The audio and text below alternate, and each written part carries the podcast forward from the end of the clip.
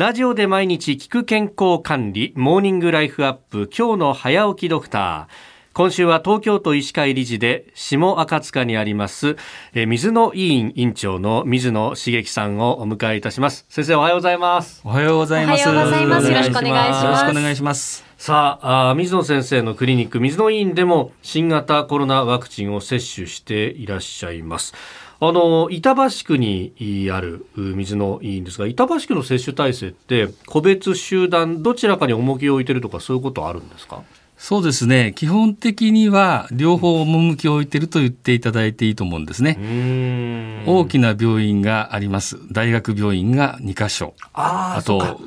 旧都立病院系の病院が2つ、ええ、あと、えー、民間で大きなあの系列の病院が何箇所もありますので結構あのそういうところで受けられるようになってます。なるほど、はい、で、えっと、このクリニックのような形町にこう密着したお医者さんというのもこれかなりの数あるわけですよね。そうですね、えー、会員が350人。英会員っていうのがですね、まあ、開業している先生が350人ぐらいいますのでそれなりの数があると思います。そうすると車の両輪のようにやっていくと。そうですね。はい。で、あのこう予約をして日が来たら接種をするという形ですが、どうですか、ご覧になっていて、順調に進んでますか？そうですねあのやっぱり予約という時に相当皆様方にはご苦労していただいている形だと思います。はい、でお話を聞くと集団接種のところに電話をしてもなかなか取れないと。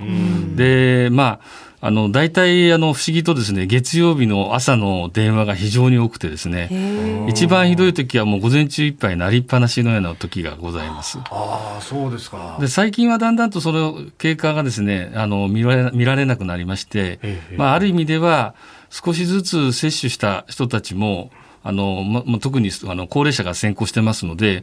高齢者の方がまあ必死に一生懸命予約を取ってたっていう状況があったとは思うんですが、最近ではそういった傾向は私のクリニックではないです。はいあのあらかた高齢者の方々の接種は終わりつつあるという感じそうですね、私のところのかかりつけの患者さんに対しては、ええ、ほぼほぼ打ったなという印象を持ってます。うん。あとこの接種の体制で当初はその打ち手が足らないんじゃないかというような話が言われてました。人繰りっていうのはやっぱり大変ですか？そうですね。あの私も集団接種の板橋区の方の集団接種にちょっと参加させていただいた時がありますけども、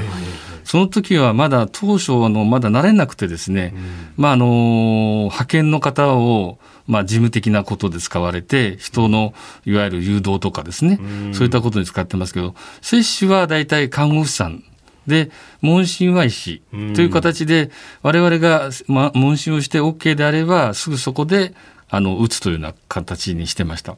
で薬剤の調整は薬剤師会から来ていただいてあのやっていましたですね。うん、はい、まあ、その意味ではあのお医者さんだけでなくワンチームでみんなでやるって感じですか、はい、やっぱりあのワクチンもそうなんですけど、ええ、医療、まあまあ、チーム医療ということが、まあ、これからはももちろんあると思いますし医療と介護となれば医療介護チームも必要だと思います。うん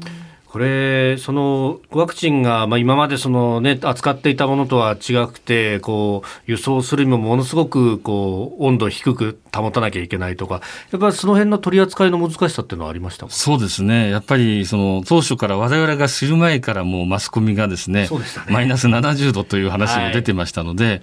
まあ、我々のところにはもうマイナス70度の機械を置くことはないので、いわゆるあの基本型の医療機関に設置して、そこから、えー、連携型の医療機関にワクチンを運ぶという体制の中で、我々はその基本型から出した時点で何日に出したという日付のワクチンをもらうわけですね。それから何日まで使えるという考え方です。はい、で当初は1週間だって話がありましたけど、ええ、それが30日に伸びて、まあ、よりあの扱いやすくはなりましたけど、それにしても接種が2回という問題で、ちょっと煩雑になりやすいですね。